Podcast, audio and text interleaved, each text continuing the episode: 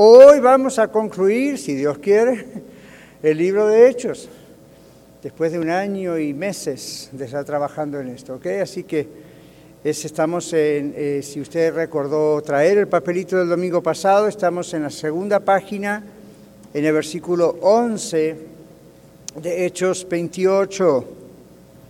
Y en el título de varias Biblias de ustedes dice Pablo llega a Roma y ahí vamos a comenzar. ¿ok? Entonces, estuvimos orando hace un ratito que ustedes llegaran para que el Señor bendijese esta clase. Lo vamos a hacer de nuevo al finalizar. Leímos todo esto la semana pasada y no lo vamos a leer otra vez, pero vamos a ir versículo por versículo, a ver si llegamos hasta el 29 y entonces concluimos hoy con la lección de Hechos. En el verso 11 dice así que después de tres meses, estuvieron en Malta, en la isla, tres meses, zarpamos en una nave alejandrina que había invernado en la isla y que tenía por insignia a los dioses dioscuros Habiendo arribado a Siracusa, estuvimos allí tres días. De allí, costeando alrededor, fuimos a Regio y un día después se levantó el viento del sur y llegamos el segundo día a Puteoli. Allí hallamos hermanos y fuimos invitados a quedarnos con ellos siete días. Y de esta manera llegamos a Roma. Vamos a parar ahí, vamos a mirar el bosquejo.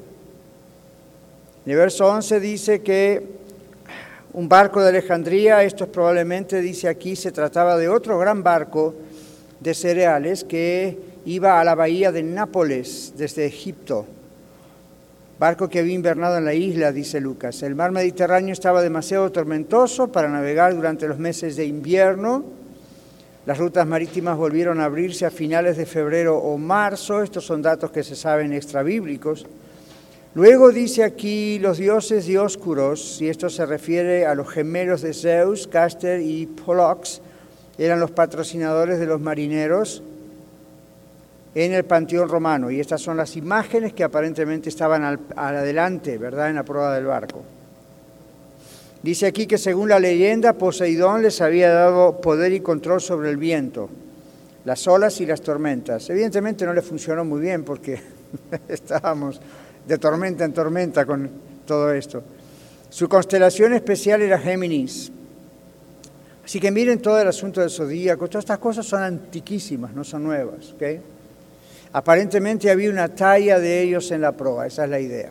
Da la impresión de que los barcos tenían las tallas de sus dioses para protección. Muy al modo como hoy ustedes ven barcos y hasta automóviles con la Virgen colgada o un santo o alguien le dé la protección, superstición. ¿okay? Pero no es nada nuevo, como ven. Luego se menciona Siracusa, esta era la principal ciudad de Sicilia, estamos en Italia, al sur de Italia, ubicada en la costa oriental. Este puerto estaba a 130 kilómetros al norte de Malta, ahí cerca donde nació mi abuela. El 13 dice que navegó los antiguos manuscritos tienen levar anclas, que era un término técnico de navegación tan característico de Lucas. Luego habla de Regium y esta es la ciudad en el extremo suroeste de Italia. Luego menciona Puteoli, este era el centro de importación de cereales de Roma en la bahía de Nápoles. Viajaron alrededor de 180 millas en dos días. Hoy esto se hace en minutos, ¿ok? Pero en aquellos tiempos esto fue. Bueno, no en minutos en barco, pero mucho menos que dos días. Verso 14 dice entonces Lucas que ahí encontraron hermanos, es decir, que había congregaciones cristianas ya existentes en Italia y Roma que abrazaron a Pablo, lo recibieron. Vamos a la Biblia otra vez, el verso 15. Al oír es de nosotros, los hermanos vinieron hasta la plaza de Apio y las tres tabernas, así se llamaba la plaza de Apio y las tres tabernas, para recibirnos. Pablo al verlos dio gracias a Dios y cobró ánimo. Cuando llegamos a Roma, dice Lucas, a Pablo le fue permitido vivir aparte con un soldado que le custodiaba. Vamos a ver esos dos, tres versículos. Otra vez en el bosquejo, dice, hallamos hermanos, verso 15, menciona Lucas que los hermanos se acercaron a Pablo y sus acompañantes en un lugar llamado el Mercado de Apio y las Tres Tabernas. Este fue el final del viaje en la barcaza desde el sur de Italia y el comienzo de la gran calzada romana llamada la Vía Apia. ¿Han oído hablar de la Vía Apia? Tal vez en la escuela, en las Biblias, algunas aparece una foto de lo que se descubrió luego y está ahí la Vía Apia, que en algunas Biblias que tienen mapas y esas cosas, y no en todas. Y si usted compra un diccionario ilustrado de la Biblia, hay fotografías de estos lugares, fotografías de estas cosas desenterradas siglos después. Así que la Vía Apia existe todavía.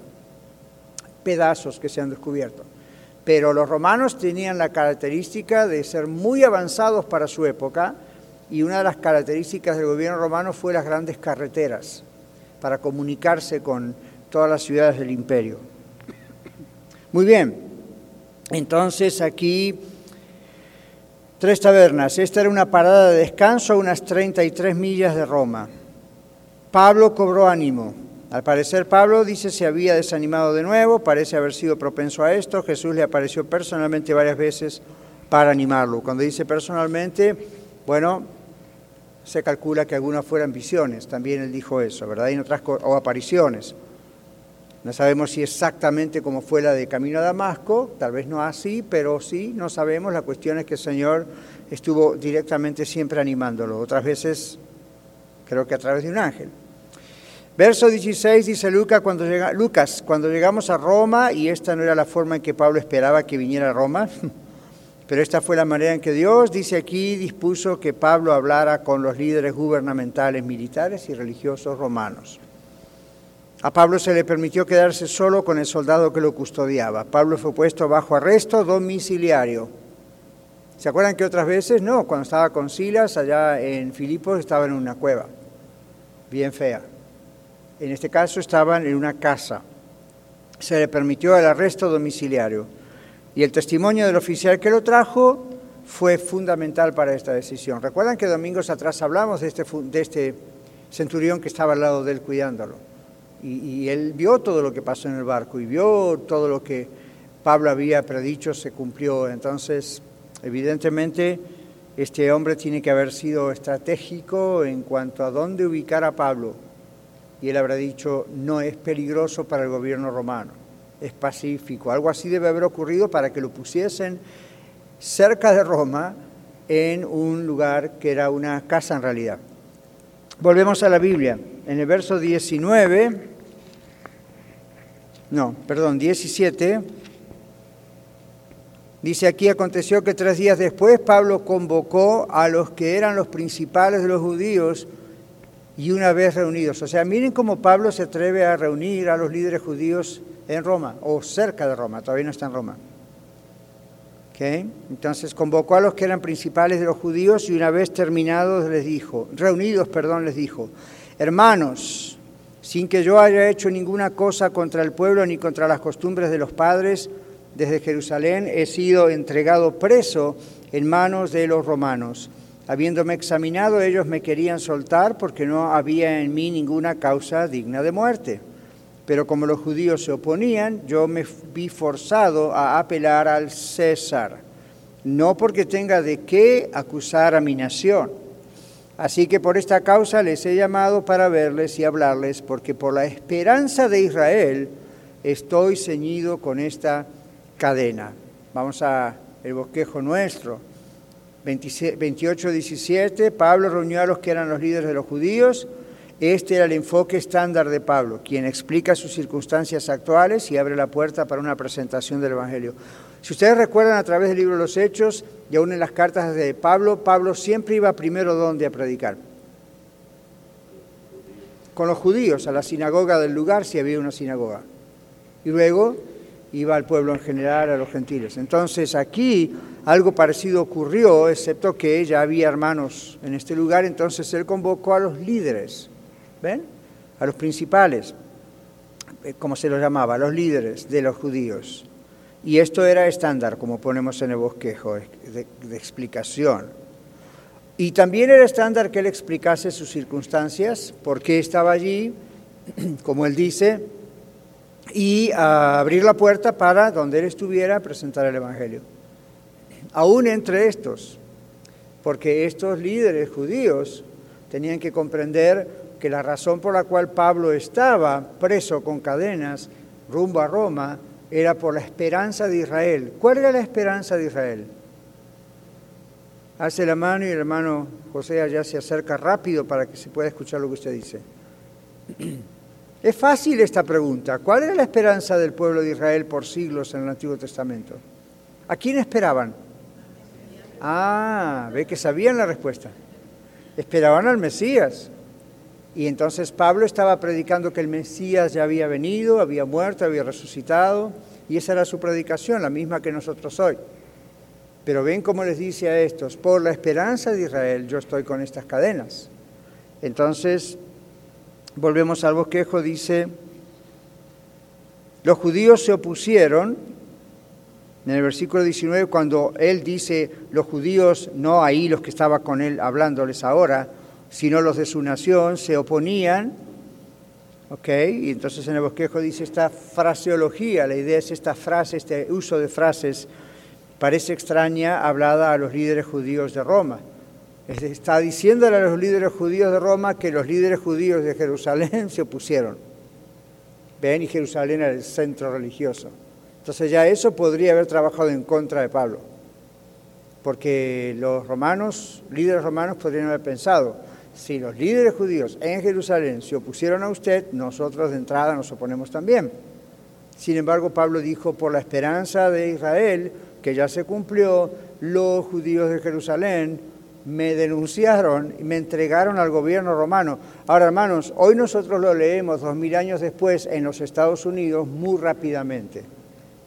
Pero en su mente como que piense hace dos mil años atrás. Para un judío entregar a otro judío al gobierno romano era lo peor que usted pudiera hacer.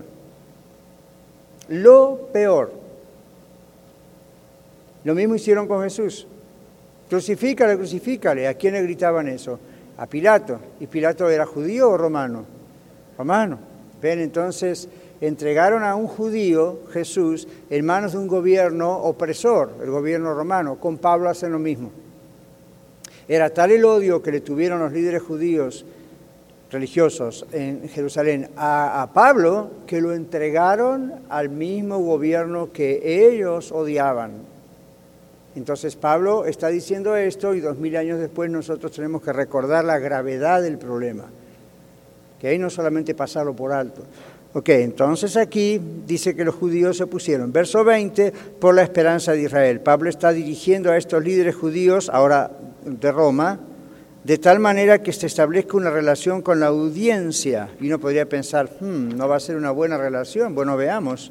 Dice, intenta encontrar un terreno en común con estos líderes judíos y en la esperanza de Israel, es lo que él dice, no importa donde un cristiano está, ¿verdad? Hoy en día también, cuando yo viajaba por partes del mundo, podía no comunicarme a veces bien con la gente porque había diferencia con los idiomas, pero en cuanto aún con traductores o en inglés, uh, yo les decía cosas como amo a Cristo y esto, enseguida la otra persona decía, oh, yo también, hay un punto de conexión. Entonces ahí la cultura, la raza, el idioma, la edad, queda de lado. Hay una conexión. Usted hoy en día puede viajar a cualquier parte del mundo y cuando encuentra hermanos en Cristo de cualquier raza, pueblo, lengua, nación, hace clic, ¿verdad? Como decimos. Enseguida usted dice, este es mi familiar. Ven en Cristo. Entonces Pablo usaba esa estrategia naturalmente. Entonces aquí encontró un punto de asociación. Dice, para Pablo, dice el bosquejo, eso se refería a Jesús, la esperanza de Israel. Para ellos, el prometido venidero el Mesías o posiblemente la resurrección. Los judíos no interpretaron bien qué significaba la esperanza de Israel al principio. Vamos a la Biblia, verso 21. Entonces ellos dijeron, nosotros no hemos recibido carta de Judea tocante a ti y ninguno de los hermanos que ha venido ha denunciado o ha hablado algún mal acerca de ti. Pero queremos oír de ti lo que piensas, porque nos es conocido acerca de esta secta que en todas partes se habla en contra de ella. Entonces vamos al bosquejo otra vez. Hubo una falta de información, dice el verso 21. ¿Cómo es posible? Pasaron muchos días Y los líderes judíos, aun cuando habían entregado a Pablo al gobierno romano, no mandaron un texto o un WhatsApp a todos los demás alrededor del mundo conocido. ¿Cómo está eso? Si este hombre era tan peligroso, ¿por qué no les dijeron a los demás todavía? Entonces estos demás en Italia dijeron, hasta ahora nunca ha llegado ninguna carta oficial de los líderes oficialmente diciendo cuidado con este señor Pablo porque es un peligro. Pero sí que conocieron. No lo conocían a él, pero ¿de quién habían oído hablar? ¿Quién es esta secta que ellos dicen es una secta? Los del camino. ¿Y quiénes eran los del camino? Y los que habían creído en Cristo, ¿cómo fueron llamados en Antioquía? Cristianos. ¿Y cómo se le conoce a usted a mí hoy? Seguidores de Cristo somos cristianos. Entonces, para ellos era todavía una secta. Para el gobierno romano, una secta del judaísmo. ¿Ven? Entonces, estos líderes judíos cerca de Roma aún no habían oído hablar de Pablo. ¿Pero de quiénes habían oído hablar? De los cristianos. Y ya estaban alertas. ¿Okay? Seguimos. Entonces dice aquí en el bosquejo, esta falta de información sobre Pablo es sorprendente a la luz del ministerio de Pablo en tres viajes misioneros y los eventos y rumores acerca de él en Jerusalén. O sea, era un hombre bien conocido. Es extraño que no todavía en Roma no se sabía acerca de él. 23, 22. Es obvio que la noticia de Jesús se estaba esparciendo y que muchos estaban respondiendo al Evangelio, lo que ellos llamaban la secta. En los círculos judíos esta no era una buena noticia, ¿recuerdan? Sin embargo, estos líderes judíos estaban dispuestos a escuchar a Pablo, lo cual es una especie de milagro. Porque si ya se identificaban con esa supuesta secta, si lo identificaban a Pablo con ellos, inmediatamente tendrían que haber puesto la alarma. Sin embargo, dijeron, queremos escucharte. No se sabe exactamente por qué esa actitud, pero yo les agrego esto. ¿De dónde viene el derecho legal que nosotros conocemos en nuestro mundo occidental? Yo lo mencioné el domingo. ¿De dónde surgió? De Roma. El derecho romano, del Imperio Romano, ellos son los que inventaron un montón de leyes que usted y yo hoy disfrutamos todavía. Hicieron muchas cosas malas los romanos, pero la parte del derecho legal. Cuando usted va a estudiar, los que van a estudiar en la universidad la carrera de abogacía, estudian derecho romano. Ven, y de ahí vienen muchos las leyes. Entonces, ¿por qué les menciono esto? Porque en las leyes romanas, las leyes del derecho legal, no se acusaba a una persona antes de escuchar su propio testimonio. Pienso que estos cristianos, bueno, no eran cristianos, estos judíos aunque eran hermanos, entonces sí eran cristianos, y llamó a los líderes judíos. De todas maneras, estarían aplicando la noción del derecho romano estando en Italia. ¿Ven? Entonces, primero queremos escuchar lo que tienes que decir. Yo veo ahí una reacción cultural, posiblemente. ¿Lo ven? Muy bien. Podríamos seguir especulando con el asunto, pero es un dato interesante. Entonces, Dice aquí que, verso 23, vinieron en gran número desde la mañana hasta la tarde. Vamos a leerlo aquí, en la Biblia. Habiendo fijado un día, en gran número vinieron a él a donde se alojaba, desde la mañana hasta el atardecer. Les exponía Pablo y les daba testimonio del reino de Dios, persuadiéndoles acerca de Jesús, partiendo de la ley de Moisés y de los profetas. Algunos quedaban convencidos por lo que decía, pero otros no creían. Vamos a parar ahí. Entonces, ¿qué está pasando? Vamos al bosquejo. Verso 23, vinieron en gran número desde la mañana hasta la tarde. Pablo les explicó la fe cristiana, esto es todo el día. Llevó todo el día a explicarles a estos judíos la fe cristiana. Es decir, el Mesías vino, murió, resucitó, ¿por qué lo hizo? Era una maravillosa oportunidad. Y eh, Pablo utiliza, según Lucas, la expresión, o Lucas utiliza la expresión, Pablo les habló del reino de Dios, como estamos haciendo nosotros aquí en los servicios, ¿verdad? Estamos en una serie sobre el reino de Dios. Imagínense Pablo diciendo gran parte de lo que yo les digo a ustedes en meses, en un día. Les garantizo que no fue una lección de 35, 40, 50 minutos. Fue toc, toc, toc, toc, toc, toc, toc, toc, toc, toc, todo el día. ¿Ok? Muy bien. Entonces aquí continúa y dice el reino de Dios. Este fue el tema central de la predicación enseñanza de Jesús. ¿Se acuerdan las parábolas de lo que estamos viendo en el servicio? Es una realidad presente en la vida de los creyentes y una consumación futura del reino sobre toda la tierra caída. Esta frase, el reino de Dios, obviamente no está relacionada solo con Israel, sino que es una parte integral de la esperanza de Israel. La ley de Moisés y de los profetas es algo que Lucas dice que también tomó Pablo como base desde donde comenzar a predicar. ¿Por qué piensan ustedes que Pablo comenzó con la ley y los profetas, hablándole a judíos? Miguel ahí atrás, gracias. Porque ellos conocían bien las, eh, el Antiguo Testamento, las leyes de Moisés. Claro, conocían la ley mosaica o la ley de Moisés, conocían todos los profetas, sabían que todas las leyes los profetas profetizaban, anunciaban al Mesías. Pablo lo que está haciendo es tomar cada profecía y cada historia y diciéndoles, ven cómo se cumplió, ven cómo se cumplió, ven cómo se cumplió. Me imagino a Pablo tomando Isaías, por ejemplo, Isaías 53, 55, y diciéndoles, este es del que se hablaba ya, y este es, y por estas razones. Pero ¿por qué les habla de ahí? Por lo que Miguel dijo, es lo que ellos conocían. Eso es un buen consejo para usted y para mí.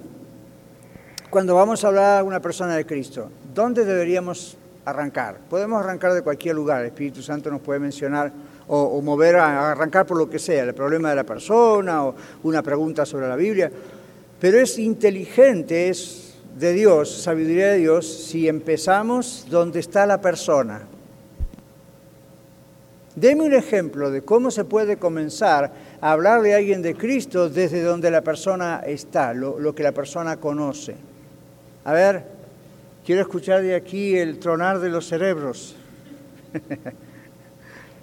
Hermano Luis Velo, ¿dónde una oportunidad? A ver cuál es. Bueno, pues este simplemente pues parte de las reglas de comunicación es tener en común ciertas cosas. Ajá. Entonces, poder hablar del evangelio, por ejemplo, en el trabajo. Vamos a empezar a hablar algo del trabajo y cómo es que Dios se manifiesta, cómo es que Dios se mueve, cómo es que Dios provee. Y eh, esa es una de las formas, estrategias verbales. Muy bien. Gracias, Carlos. Aquí de este lado, hermano José. Hoy le toca al hermano José la corrida, pero está en forma, no hay problema. Ahí está. Sí, pastor, de, eh, acuerdo y, a su pregunta, uh, pues una buena forma de hablar de Jesús, así del Evangelio, es precisamente en los Evangelios. Allí, eh, no solamente desde la genealogía de Jesús, en los, en los en los diferentes evangelios, en, en, en, el caso de Mateo, sino también sería una buena idea también eh, hablar eh, en el caso de Juan el Bautista y cuando entró en escena ya pues el Señor en, okay. en el bautismo. Uh -huh. Muy bien. Y hay personas, mientras José llega hasta Miguel con su micrófono, es una distancia larga, pero hay personas que conocen algo de religión en general, a veces sí, a veces no y puede tener su propia religión, su propia secta, su propia idea, algo aquí en Estados Unidos o en México, en Latinoamérica, a menos que uno se meta a veces en la sierra, en una selva, la gente ahí a lo mejor no sabe, ¿verdad? Y a veces sí, tienen sus dioses, sus mitos. Cualquiera sea la situación, entre comillas, religiosa, aún falsa, ¿no creen ustedes que sería una buena plataforma para arrancar desde ahí? Podría ser, Miguel. Sí, eh, más o menos es lo que iba a decir, porque mucha gente uh, pues creen en Dios, aunque no lo conozcan, pero dicen creer en Dios.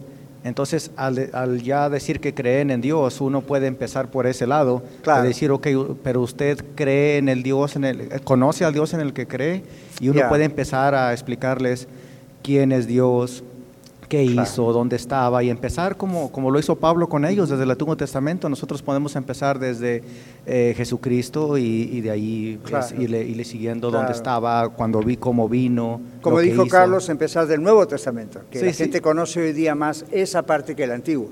Claro. Por lo menos generalidades conoce. Y muchos, es más fácil cuando alguien dice creo en Dios que cuando alguien dice soy ateo, no creo en Dios.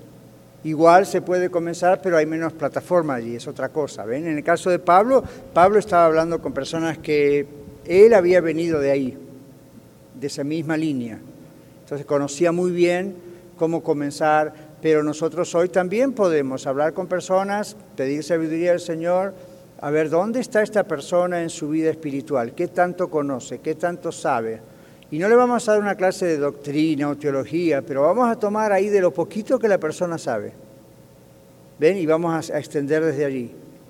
Y desde ahí lo vamos a desarrollar. Ese es un buen ejemplo de un misionero evangelista como Pablo, apóstol, para saber cómo podemos hacer bien esta cosa. Muy bien, predicar al Señor. Seguimos. Entonces dice que en el verso 23, y este fue el tema central de la predicación, es una realidad presente en la vida de los creyentes, es una consumación futura, dijimos la ley de Moisés y los profetas, estas son dos de las tres divisiones del canon, de la colección, es lo que la palabra canon significa, hebrea que representaba todo el Antiguo Testamento. ¿Okay? Estaba la ley, los profetas y los escritos. Son las tres divisiones. Entonces en los escritos también tenemos eh, Eclesiastés, Proverbios, los Salmos, inclusive el profeta Daniel está metido ahí en algunas colecciones, entre, el canon entre los escritos. Entonces, esta gente conocía todo eso. La metodología de Pablo fue colocar los textos del Antiguo Testamento junto con la vida de Jesús. Eso es lo que podemos hacer hoy. ¿Ven? La metodología es poner esto con esto. No es, no es difícil. Esto con esto. Si la persona está en una situación como muy aferrado al tema de la Virgen María, bueno, vaya a la Biblia, no a lo que usted piensa. Ábrele la Biblia de ellos mismos. Ni siquiera la suya, la de ellos mismos, porque esa parte está igual. Y muéstrele en el Nuevo Testamento el rol de María, el trato de Jesús con María, lo que María mismo hizo apuntar a Jesús y no a ella misma. Entonces de ahí Muchos de ellos que no conocen la Biblia dicen, ah, yo nunca había visto esto. O nunca lo había visto así. O me dijeron que, observen que mucha gente cree de acuerdo a lo que le dijeron, no de acuerdo a lo que vio en la Biblia. Entonces nuestra función no es, oh, yo también voy a ser uno que se suma a ese grupo de lo que le dijeron. No, vamos a ver lo que la Biblia dice. Y la, misma Biblia habla por sí misma y el Señor le abre los ojos. Y se da cuenta la gente, yo estaba creyendo algo falso, no era así. Pero ven, tomar, poner esto con esto. Pablo puso el Antiguo Testamento y el Nuevo Testamento, ¡pum!, juntos. Y entonces ellos con más claridad podían ver. Algunos se convencieron, otros no. Pero tuvieron la oportunidad. Si Pablo no hubiese hecho eso, aún los que se convencieron no hubieran tenido la oportunidad. ¿Okay? Entonces seguimos en el bosquejo. Verso 24, nuestro bosquejo, esto refleja el ministerio de Pablo, o del Evangelio, perdón, porque algunos, ¿por qué algunos creen y otros no? No es el misterio de un Dios soberano y el libre. Ah, ahí no debería decir esa palabra no, no sé por qué aparece mi bosquejo no. ¿Por qué algunos creen y otros no? Es el misterio. Bórrenla, táchenla, quémenla, esa palabra no existe. ¿okay? Es por qué algunos creen y otros no. Ese es el misterio de un Dios soberano y el libre albedrío humano. Siempre está esa tensión teológica donde algunos dicen, bueno, los que creen, creen simplemente porque Dios los escogió y entonces los demás que no escogió no tenían oportunidad de decir sí o no. Otros dicen, no, hay libre albedrío y entonces uno tiene que decidir luego que escucha. Siempre hay un misterio allí. Entonces, misterio en el sentido de que si yo le preguntase a usted o me preguntase a mí mismo, ¿por qué creemos en Cristo? Fue simplemente porque nos predicaron el Evangelio y tomamos la decisión de creer, es decir, el libre albedrío de tomar la decisión de creer, o no tuvimos opción de no creer porque somos electos. Siempre hay ese misterio, no sabemos exactamente cómo ocurrió. Y no necesitamos saber a los fines de ser o no salvos. Lo bueno es que, gloria a Dios, somos salvos. Entonces, en algunos casos ustedes van a escuchar la doctrina de la elección. En otros casos, los arminianos opuestos a los calvinistas, van a decir no hay tal cosa como una doctrina de la elección, sino que el ser humano escoge libremente si quiere o no aceptar a Cristo. El problema es que hay muchos textos que apoyan la idea de la elección. Y el otro problema es el gran misterio de cómo trabaja entonces la elección para que Dios no sea injusto con aquellos que no escoge. ¿Ven? Es todo un misterio hmm, grande. Pero recuerden que la Biblia dice que Dios no nos revela todos los misterios y que no es de nosotros entender o no la lección porque eso va a causar que seamos o no salvos. No. Pero un día, si Dios quiere, en los temas difíciles de la Biblia, hablaremos acerca de la elección. Y si no, escuche Viva Mejor todas las mañanas a las 7 de la mañana, 5 de la tarde, 12 de la madrugada, donde uno de estos días eh, nos tocará hablar de la elección. ¿Ok? Entonces ahí miraremos los textos y los argumentos pro, contra, etcétera.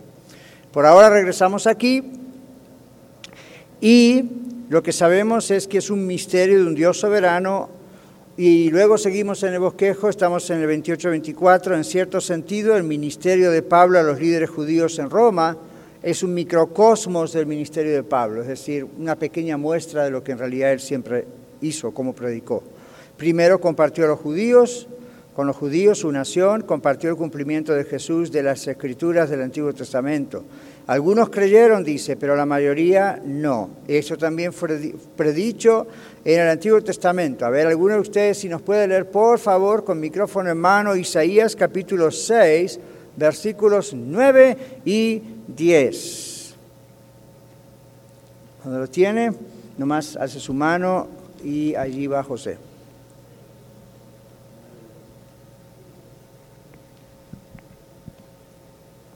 Y dijo, anda y di a este pueblo, oíd bien, y no entendáis, ved por cierto, mas no comprendáis. Engruesa el corazón de este pueblo y agrava sus oídos, y ciega sus ojos para que no vean con sus ojos, ni oigan con sus oídos, ni su corazón entienda, ni se convierta y haya para él sanidad. Mm. Tremendo, ¿no? Pero esa fue la profecía, gracias Leti, profecía de que algunos creerían y otros no. Entonces aquí en este texto de Hechos, que escribe Lucas, inspirado por el Espíritu Santo, por Dios, vemos el cumplimiento en el verso 24, ¿verdad? 28, 24. Unos creyeron, otros no.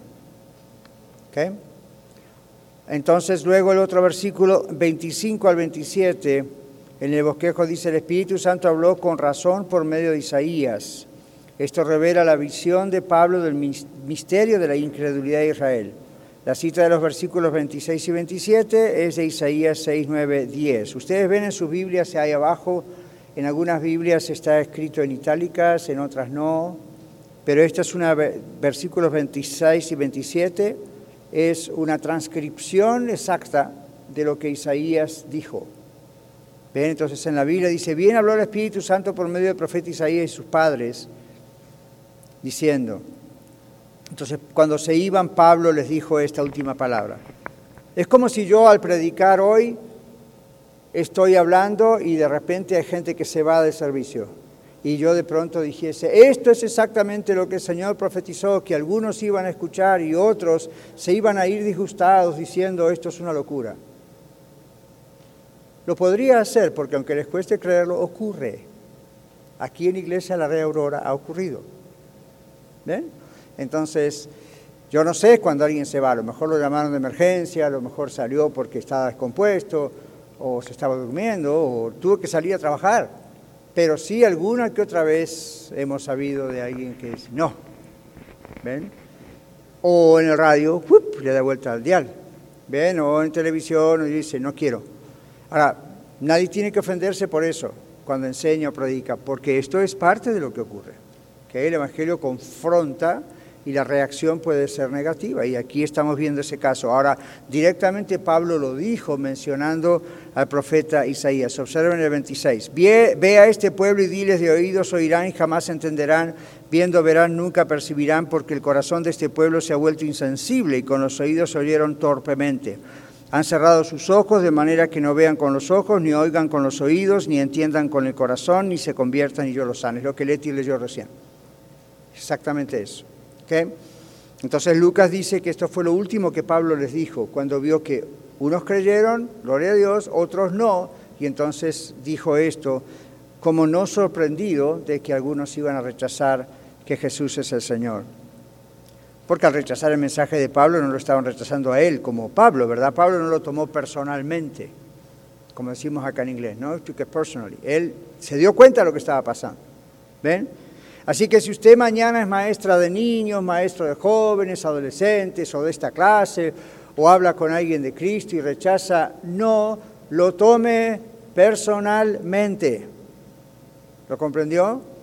Porque es fácil al diablo agarrar por ese lado y usted sentirse ofendida o ofendido y decir, no hablo más. Eso es lo que el diablo quiere. No haga eso. Sepa, es parte del asunto es parte de la reacción de la gente. Algunos van a aceptar y otros van a rechazar. Y simplemente recuerde estas palabras. El Señor dijo que algunos van a aceptar, otros van a rechazar. ¿Ustedes creen que eso hizo callar a Pablo? ¿O cuando lo apedrearon? No, al contrario, eso le decía, bueno, con más razón tengo que seguir hablando de Cristo. ¿Ven? Seguimos en el, en el texto bíblico. Los dos, los tres, cuatro últimos versículos de la serie del libro de Hechos que duró más de un año. Aquí va. Sepan pues que a los gentiles es anunciada esta salvación de Dios y ellos oirán. Pablo permaneció dos años enteros en una casa que alquilaba. A todos los que venían a él les recibía allí, predicando el reino de Dios y enseñando acerca del Señor Jesucristo con toda libertad y sin impedimento, pero por dos años nada más. Vamos al bosquejo y concluimos. Dice aquí, el Espíritu Santo habló con razón por medio de Isaías. Esto revela la visión de Pablo del ministerio, del misterio, perdón, como ya dijimos, de la incredulidad de Israel. Las citas son las de Isaías 6, 9, 10. Jesús usó ese versículo de Isaías 6, 9, 10 a menudo para referirse a la incredulidad humana. Pablo ya había escrito para esto Romanos 9, 11, donde dice lo mismo. El Israel del Antiguo Testamento tampoco creyó completamente había un remanente de fe, pero una mayoría de incredulidad. ¿Cuántos de todos los que salieron de Egipto entraron a la tierra prometida? ¿Y cuántos salieron? No hay un número exacto, pero era inmenso el número. Inmenso. Algunos hicieron cálculos por los datos bíblicos que podría haber llegado hasta como un millón, un millón y medio de personas, otros van más abajo, bueno, 600 mil, 800 mil, a mí eran más que nosotros, ¿verdad? Pero ¿cuántos entraron? Josué y Caleb. Y todos los que nacieron en el desierto. ¿Ven? La primera generación, que es la que salió de Egipto, la que experimentó la liberación, no entró excepto dos de ellos. Ni Moisés entró. Ahora, Moisés no entró por, una cuestión de incredulidad, ¿verdad? Sino por las otras razones, ¿no? Pero ven lo que pasó, y Moisés vio de lejos la promesa. Pero, pero ¿por, qué, ¿por qué pasó? ¿Por qué no, no creyeron durante el viaje? ¿Se acuerdan algunos de los hijos de Coré se rebelaron? Ese fue uno de los incidentes, se rebelaron contra los líderes, Moisés, Aarón. ¿Y qué les pasó? Se los tragó la tierra, del polvo eres y al polvo verás, pero nunca imaginaste que de esa forma. ¿No? Y así otros fueron muriendo. Les dio el Señor el maná y después se cansaron del maná. Pidieron codornices, pidieron carne, le dio las codornices y se cansaron de la carne. Y así constantemente. Por eso el pueblo fue llamado un pueblo rebelde y contradictor. Entonces esa fue la historia de siempre y sigue siendo la historia de muchos judíos, pero también muchos están viniendo a la fe en Cristo. ¿Ven? Entonces aquí para concluir dice esto. Tampoco creyó el pueblo de Israel antiguamente. Había un remanente. ¿Qué significa la palabra remanente?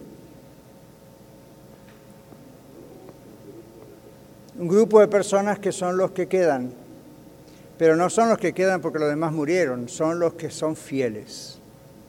Es el remanente. Lo mismo va a pasar cuando vuelva el Señor. Por eso el Señor dijo en Mateo 7:21 en adelante, no todo el que me dice Señor, Señor entrará a los cielos, sino el que hace la voluntad de mi Padre está en los cielos y explica todo eso, es un remanente. ¿Ven? Ahora, eso no es para crearle a usted inseguridad de su salvación. Si usted es salvo, usted sabe que usted es salvo. Y no es por las razones equivocadas, sino por las razones correctas. Entonces siempre hay un remanente. Ahora aquí dice, había un remanente, pero una mayoría de incredulidad. Verso 28, sepan pues que los gentiles es anunciada la salvación. Entonces aquí dice, esta salvación de Dios ha sido enviada a los gentiles. Esto puede ser una alusión al Salmo 67. Este aspecto universal del cristianismo es lo que causó a los disturbios en Jerusalén y fue un problema continuo para muchos judíos. ¿Recuerdan que una de las acusaciones contra Pablo es que fue que entró al templo con un gentil? Eso estaba prohibido.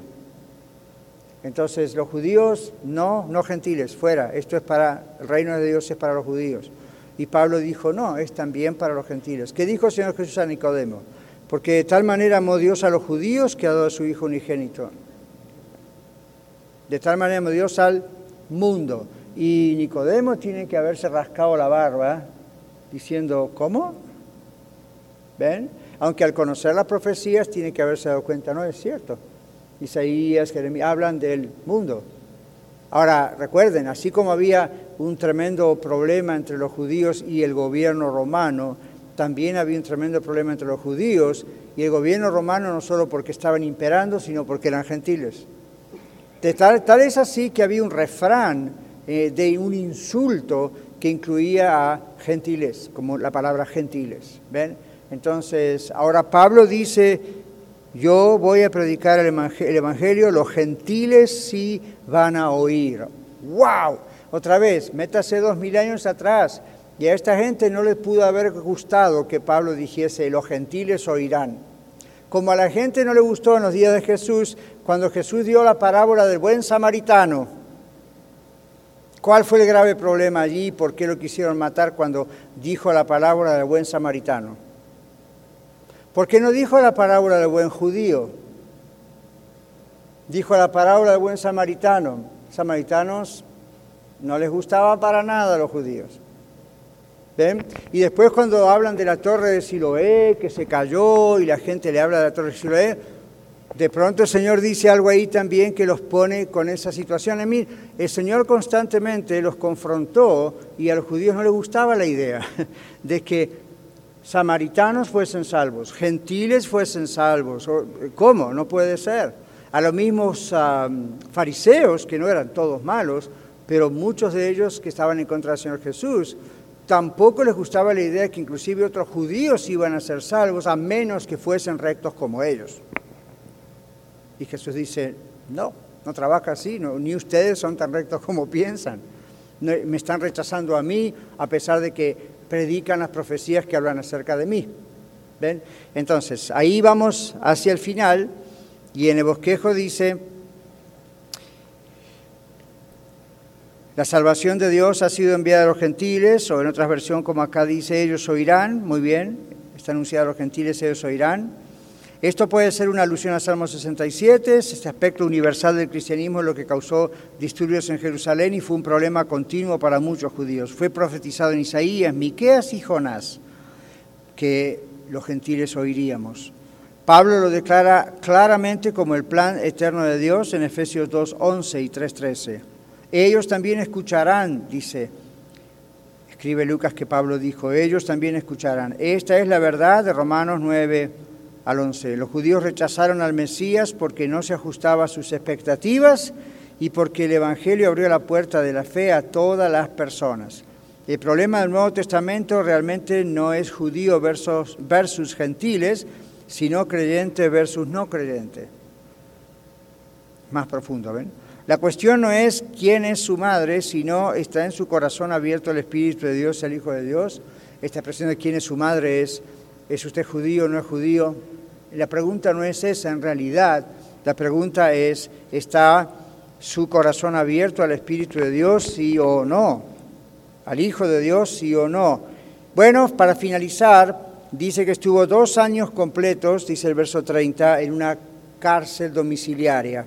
Esto posiblemente fue el periodo de tiempo normal requerido para poder ir a ver a César, el tiempo necesario para obtener nuevos documentos de Festus y el periodo de espera obligatorio para testigos de Asia y Jerusalén, que tenían que llegar hasta ahí, ¿verdad?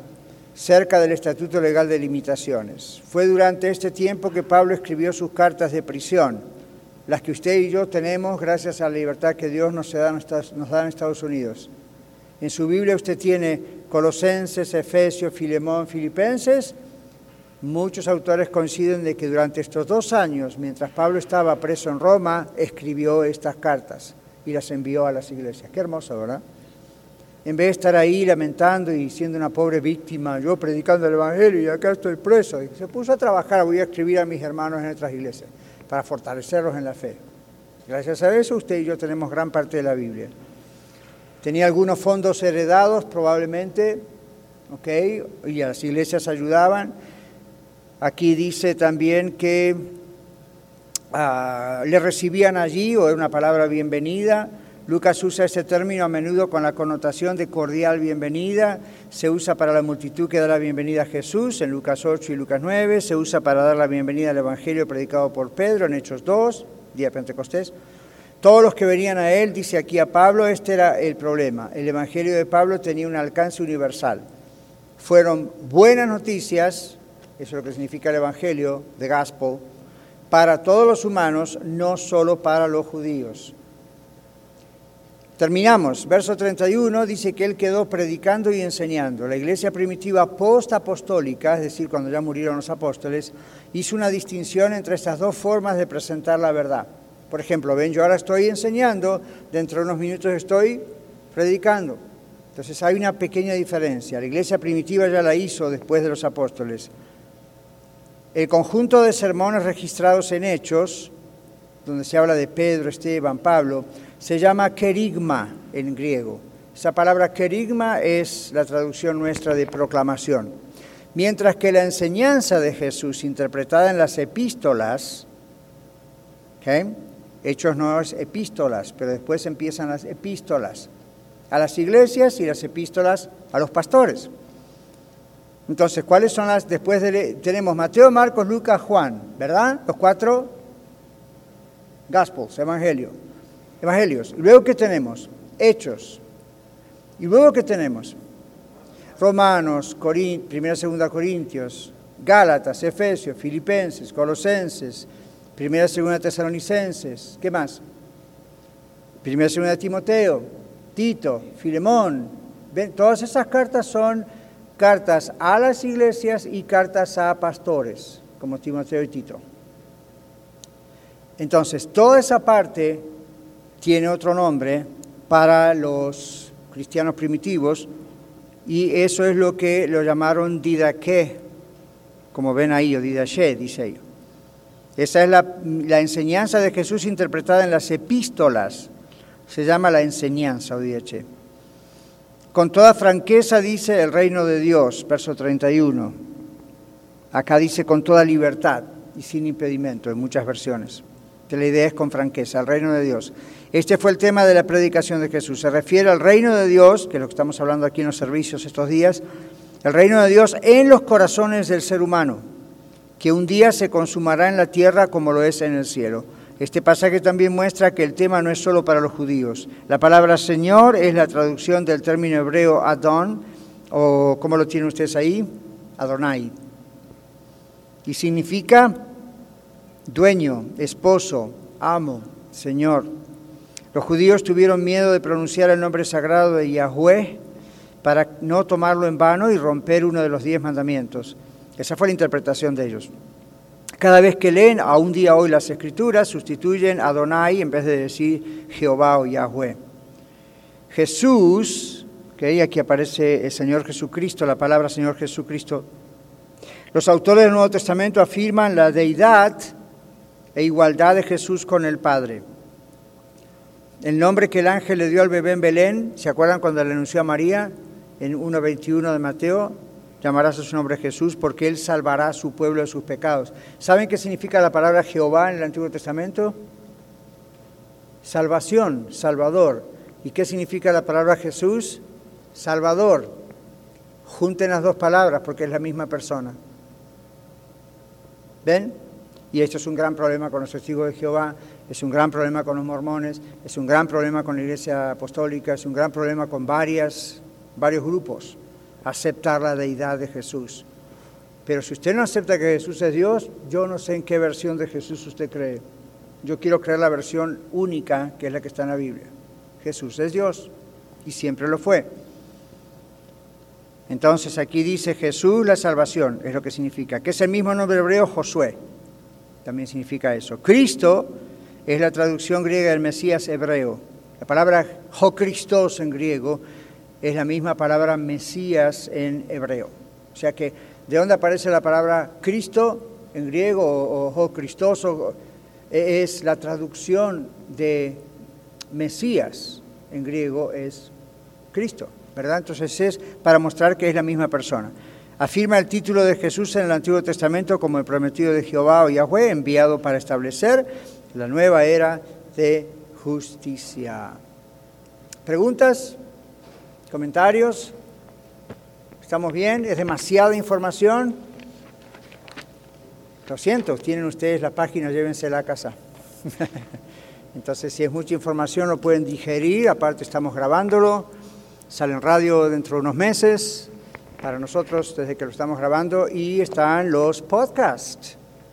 ¿Ok? También ahí en iglesialareddenver.org. Hoy concluimos después de como un año y medio el estudio versículo por versículo del libro de los Hechos. ¡Wow! No lo puedo creer. Gloria a Dios. Nos atrasó un poquito, muy poquito la pandemia, porque realmente recuperamos en dos, tres domingos, continuamos. No pretendo pensar que todos ustedes siguieron cada domingo, pero sí quiero decirles, todo está grabado, todo está escrito, y es un libro grande y es la historia de la iglesia, no de iglesia la red, de la iglesia en general. Así que es muy, muy importante conocer todo esto porque es palabra de Dios. Amén. All muy bien, tenemos un tiempo para break antes del servicio, así que nos despedimos y el domingo siguiente continuamos con otro tema. Padre, te damos gracias por este, esta serie de tantos, tantos meses del libro de Hechos, versículo por versículo. Señor, enséñanos a estudiar la Biblia, aún personalmente en casa, versículo por versículo, a apuntar e investigar cuando no comprendemos, a preguntar, a poder realmente comprender lo que tú nos quieres estar siempre hablando y diciendo, lo que quieres decirnos. Gracias te damos por este estudio, pedimos que nos bendigas de aquí en adelante para que no, no olvidemos todo lo que ha entrado en nuestro espíritu, en nuestro corazón, durante todos estos meses a través del libro de Hechos. Te damos gracias porque tu palabra es verdad y gracias Señor por estos santos hombres tuyos, Pedro, Esteban, Pablo, Silas, tantos otros, Bernabé, que tú nos muestras en este libro que has usado de maneras tan maravillosas y que han tenido parte y la razón por la cual hoy, dos mil años después, nosotros estamos conociéndote y adorándote. Te damos gracias en el nombre de Jesús. Amén.